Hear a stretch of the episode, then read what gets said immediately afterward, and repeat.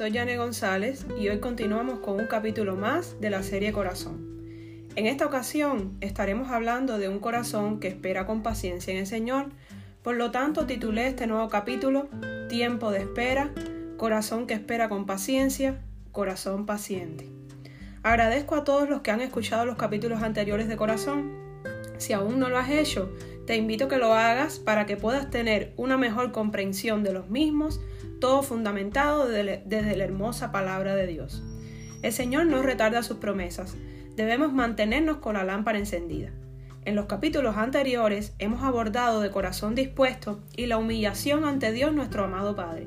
De cierta forma hemos platicado todo lo que implica atravesar pruebas en medios de procesos que son dolorosos, poco entendibles, algunas veces, pero necesario porque ya vimos que esos procesos nos conducen a formar más aún nuestro carácter en Cristo. Son áreas de oportunidad para que nuestra fe crezca y se acrisole como el metal y de cómo se debe perseverar en la prueba, porque dice Pablo que el sufrimiento produce perseverancia, entereza de carácter y este a su vez esperanza. Romanos 5, 3, 4.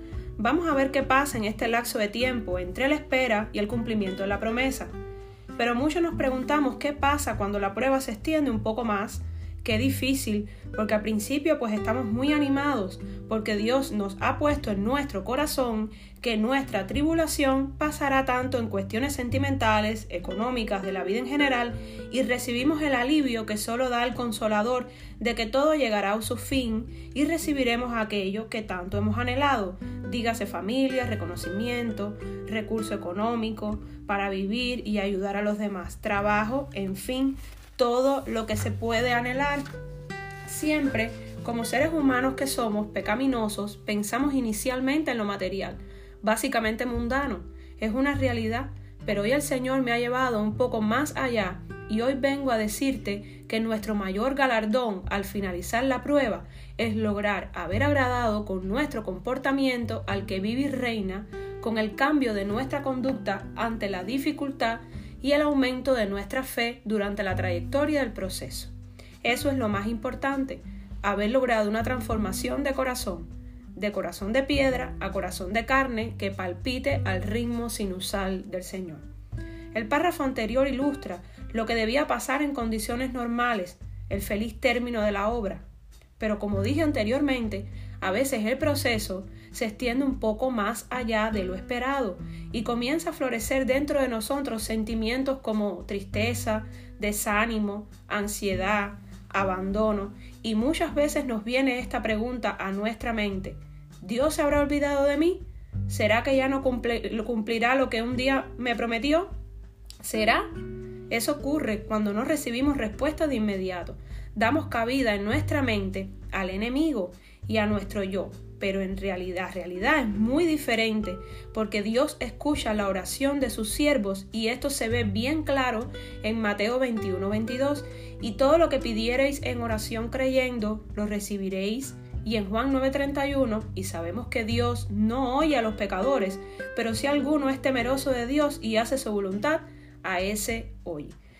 Como nos desesperamos tanto, comenzamos a imponerle nuestro tiempo al Señor el tiempo que supuestamente nosotros pensamos que es el correcto. Y debemos entender algo, que delante del Señor un día es como mil años y mil años como un día. Segunda de Pedro 3.8. Y decimos entonces que el tiempo de Dios es perfecto. Él responde en el momento exacto, ni antes ni después. A veces con ansiedad y desesperación olvidamos el pequeño detalle de que Dios es soberano y dentro de eso debemos entender que toda circunstancia está controlada e influenciada por Dios. Hoy yo vengo a hablarte de un Dios que es mi Dios y no es hombre para mentir y lo que promete cumple. Ese Dios de Abraham, de Jacob y de Isaac. Él no se olvida de ti ni de mí, ni mucho menos de lo que promete, porque Él es un Dios de promesas. Hay cosas que debemos entender para poder mantenernos firmes en medio del proceso aún sin divisar la puerta de salida. Saber esperar en el Señor, dice la palabra en Isaías 40:31, que si esperamos en Él, renovará nuestras fuerzas. José esperó aproximadamente 13 años Eso lo vamos a ver, la historia de José se ve reflejada en Génesis 37 de 5 al 11, 41 37, 47 11. Analicemos la historia de José narrada en los capítulos del 37 al 50 de Génesis. Las promesas del Señor a José. Eso lo vamos a ver en Génesis 37, 5, 9. Cuando él tenía apenas 17 años de edad, Dios le reveló su propósito para la vida de él en dos sueños, los cuales él compartió con sus padres y hermanos. Sus hermanos lo lanzaron en una cisterna y lo vendieron como esclavo a una caravana de ismaelitas. Fue a parar a Egipto en la casa de Potifar, siendo allí provocado por la esposa del mismo y lanzado a la prisión. El cumplimiento de la promesa de Dios en la vida de José solo fue tras más de 13 años de lucha. El Señor intervino elevándolo a la posición de vicegobernador de Egipto. Pasaron siete años, sus hermanos y su padre se inclinaron delante de él y dependieron de José para el sustento de sus familias.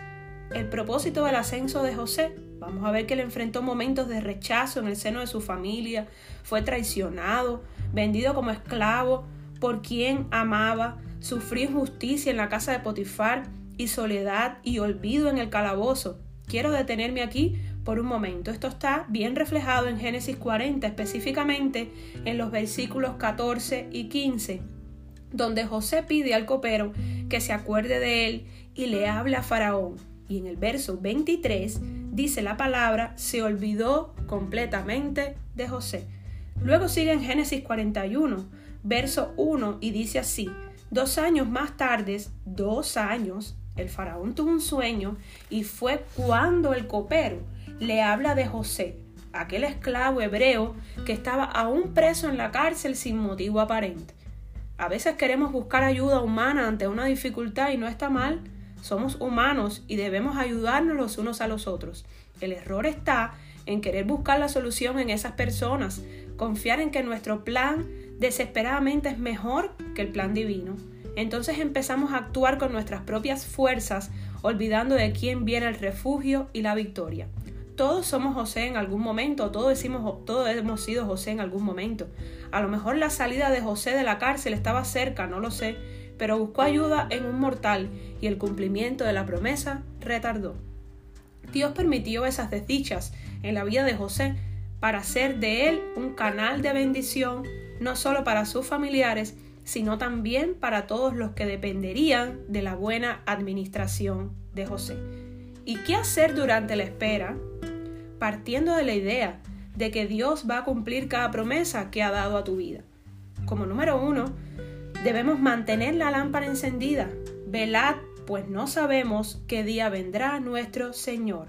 Mateo 24:42. Manténganse alerta, permanezcan firmes en la fe, sean valientes y fuertes. Primera de Corintios 16:13. Orar sin cesar. Primera de Tesalonicenses 5:16 y medita en la palabra de día y de noche. Josué 1:8. Descansa en el Señor, guarda silencio en el Señor y espera en Él con paciencia. No te irrites ante el éxito de otros de otros. Salmos 37:7. Sometimiento voluntario a Dios, eso lo vemos bien reflejado en Santiago 4:7. Así que sométanse a Dios, resistan al diablo y él huirá de ustedes. Esperar convencido, esperar con paciencia y con fe. En momentos de aflicción y desesperanza, en medio de un proceso de espera, debemos fijar nuestra mirada en Jesús, en todo lo que tuvo que pasar para que hoy tú y yo fuéramos libres de pecado y pudiéramos disfrutar de una vida hermosa en el camino del Señor. Hoy agradecemos para cada uno de los, por cada uno de los procesos que nuestro Padre nos ha tenido porque cada prueba, cada lágrima derramada durante el mismo ha ido formando nuestro carácter en Cristo. Si hoy tú te encuentras en espera del cumplimiento de alguna promesa que Dios ha dado en tu vida, como yo, te digo, mantente firme y bien cimentado sobre la roca que es Jesús, que los vientos contrarios no derrumben tu fe, no pierdas el foco de atención, que nada distraiga tu mente, que nada te aleje de Dios, no tarda en cumplir su promesa, solo ten fe y espera con paciencia en el Señor. Y hoy te hacemos la más cordial invitación. Si aún no has conocido al Señor o has perdido el primer amor, es decir, que ya no tienen el fervor y el apasionado compromiso de antes, porque apareció la rutina y la costumbre ha sustituido el amor intenso hacia el Señor, por lo que necesitan de la reflexión sobre su vida cristiana para rescatar el deleite de su primer encuentro con Jesús, les invito a que hagan esta oración escritural. Su palabra dice, y el que a mí viene no lo rechazo, Juan 6:37, porque todo el que invoque el nombre del Señor será salvo, Romanos 10:13. También dijiste que si confesaras con tu boca que Jesús es el Señor y creyeres en tu corazón que Dios lo levantó de los muertos, serás salvo porque con el corazón se cree para justicia, pero con la boca se confiesa para salvación. Romanos 10, 9, 10. Tras hacer esta oración podemos asumirnos como hijos de Dios, mas a todos los que les recibieron, a los que creen en su nombre, les dio derecho de ser hijos de Dios. Estos no nacen de la sangre, ni por deseos naturales, ni por voluntad humana, sino que nacen de Dios. Juan 1, 12, 13. Gracias y bendiciones.